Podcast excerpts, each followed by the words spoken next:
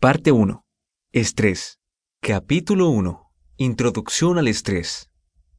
Todos experimentamos estrés en nuestras vidas. Pero, ¿qué es el estrés?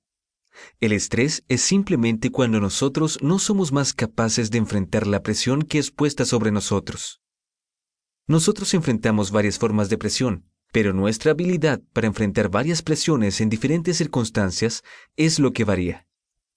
Nosotros enfrentamos estrés como resultado de las relaciones, trabajo, sexo, sexualidad, social y cualquier cosa que ponga una demanda sobre nosotros que va más allá de nuestra habilidad de afrontar.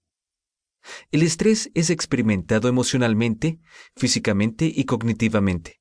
Mientras estamos en una fase de afrontar, estamos algunas veces, obviamente, estresados hasta que alcanzamos el punto crítico, cuando no podemos más tratar con la presión que crea el estrés. Este libro es una guía práctica para el estrés. Este libro le enseñará lo que es el estrés, cómo se puede desarrollar y cómo éste puede ser tratado y controlado. El estrés lo afecta en varias maneras, principalmente físicamente, psicológicamente y emocionalmente.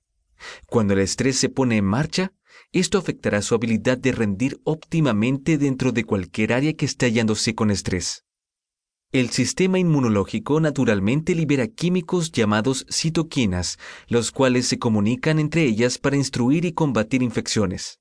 Sin embargo, el estrés puede inhibir la producción de citoquinas hacia el cuerpo, la habilidad de coordinación para combatir las infecciones.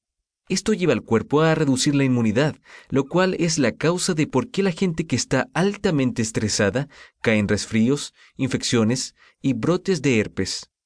Esto también lleva a estallidos de varias enfermedades autoinmunes, como